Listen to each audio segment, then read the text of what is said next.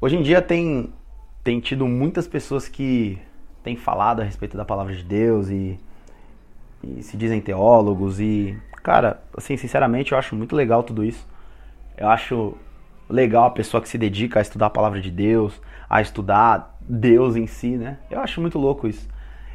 Só que eu não sei você, mas às vezes essas muitas palavras, esse muito dizer, às vezes isso me, me irrita um pouco, porque quando a gente pega o, o, os evangelhos, por exemplo, a gente vê, cara, Jesus andando pelas ruas e curando um, curando o outro. Ele pregava a palavra, ele falava de Deus, ele explicava, ele ensinava, sim, mas, cara, ele, sabe, é como se aquilo não ficasse na teoria, é como se Jesus colocasse ali, ali em prática tudo aquilo que ele, que ele dizia, né, tudo aquilo que ele vivia.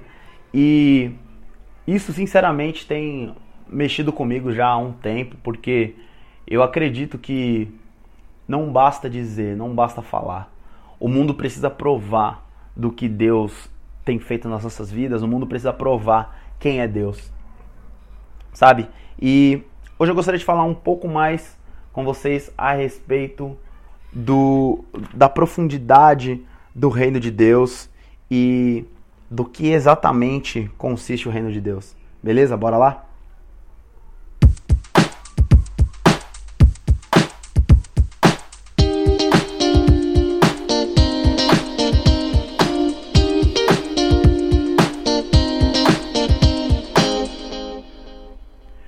Fala galera do Palavra do Dia, salve, salve! Aqui quem fala é o Luiz Fernando mais uma vez para falar com vocês a respeito da Palavra de Deus. Não tem coisa melhor, né? Falar de Deus é sempre incrível e, cara, eu amo falar de Jesus. E eu vou continuar um pouco aqui com vocês a respeito da, da exposição da Bíblia, né? Mais especificamente de 1 Coríntios. Vou falar aqui um pouco a respeito do capítulo 4, versículo 20. O versículo 20 ele diz exatamente assim na versão Nova Almeida atualizada: Porque o reino de Deus consiste não em palavra, mas em poder. Cara, o reino de Deus não consiste em palavra, mas consiste em poder. Você já parou para pensar que a nossa função aqui hoje na terra, a nossa função aqui hoje é conhecer Jesus se aproximar de Deus através de Jesus, sendo instruído pelo Espírito Santo, para que a gente possa estabelecer aqui na terra o reino de Deus? Você já parou para pensar que Jesus ele ele está voltando e que quando ele voltar ele vai buscar a noiva dele e ao buscar a noiva dele ele vai estabelecer o reino dele aqui na terra futuramente? Cara, olha, olha, acompanha comigo o pensamento. A Bíblia diz que nós somos o sal do mundo, né? O sal e a luz do mundo. Uma das funções que o sal tem é retardar a degradação de alguma coisa. Nós, só que assim, olha que doido. Ao mesmo tempo que a Bíblia diz isso, que nós somos o sal do mundo, é, a Bíblia também diz que o mundo jaz maligno. Então, cara, se você parar pra pensar, assim, se você tá aqui para retardar a degradação, mas o mundo jaz do maligno, é assim, é como se. Não sei, é como se isso fosse uma, um, um, algo contraditório. Mas quando você para para analisar profundamente, isso faz sentido. Por quê? O mundo até pode já. O, o maligno está dominando e fazendo um monte de coisa. Porém, porém, onde eu estou, onde você está, isso não pode ser território do maligno. Onde eu estou, onde eu estou inserido, onde eu estou vivendo, ali eu tenho que ser sal, ser sal, é? e sendo sal ali naquele lugar, eu estou falando o quê? Aqui não vai se degradar. E eu vou retardar essa degradação. Pode até acontecer quando eu sair daqui. Mas enquanto eu estiver aqui, não vai acontecer. Eu não sei se você está conseguindo acompanhar o raciocínio, mas é mais ou menos assim. Deus te deu poder. O próprio Jesus disse: Eis que vos dou o poder para pisar a cabeça de serpentes e escorpiões, e nenhum mal vos será feito.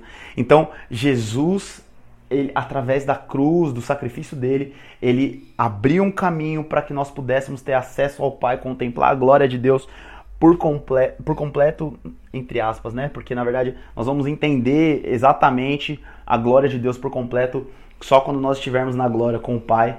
É isso que Paulo diz, né? Que agora a gente entende em partes, mas a gente vai entender completamente quando a gente estiver na eternidade. Mas assim, Jesus ele abriu um caminho para que a gente pudesse se aproximar do Pai através do Espírito Santo. E se aproximando do Pai, a gente conseguiria entender como funciona o reino, a gente conseguiria entender quem é Jesus. O Espírito Santo nos prepararia para o casamento com Jesus, porque nós somos a noiva.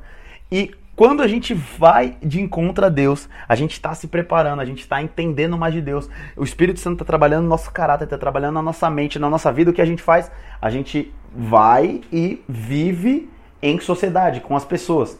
Então, se você parar para pensar, a vida do cristão, eu uma vez eu estava orando, eu tive uma visão como se fosse assim, como se fosse um L, sabe? Tipo um, um, um flash de luz para cima saindo da cabeça e um flash de luz para frente saindo dos pés a nossa vida tem que ser exatamente assim.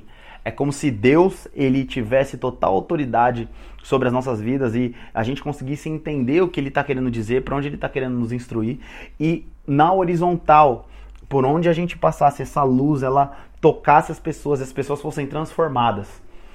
Cara, isso tudo é incrível quando a gente fala, isso tudo quando a gente medita na Bíblia, a gente vê que já é nosso, que a gente tem acesso a isso, que a gente tem acesso não, que já é nosso, que essa herança é nossa. Porém, assim, às vezes a gente não vê esse tipo de coisa acontecer.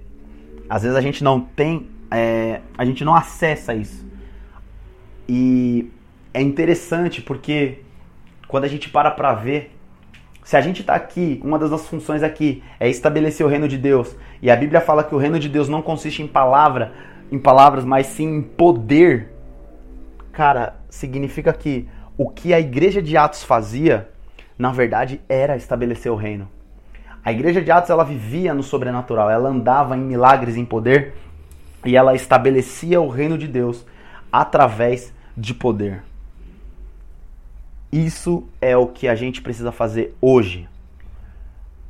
Quando você vai falar com alguém a respeito de Jesus, e essa pessoa tem algum tipo de problema, você é um agente de Deus para solucionar aquele problema. Como? Através do poder de Deus.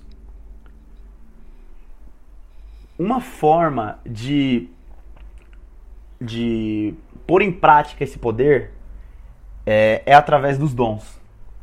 E os dons, a Bíblia fala que os dons eles não servem para nós, mas eles servem para a igreja, para o próximo, para as pessoas.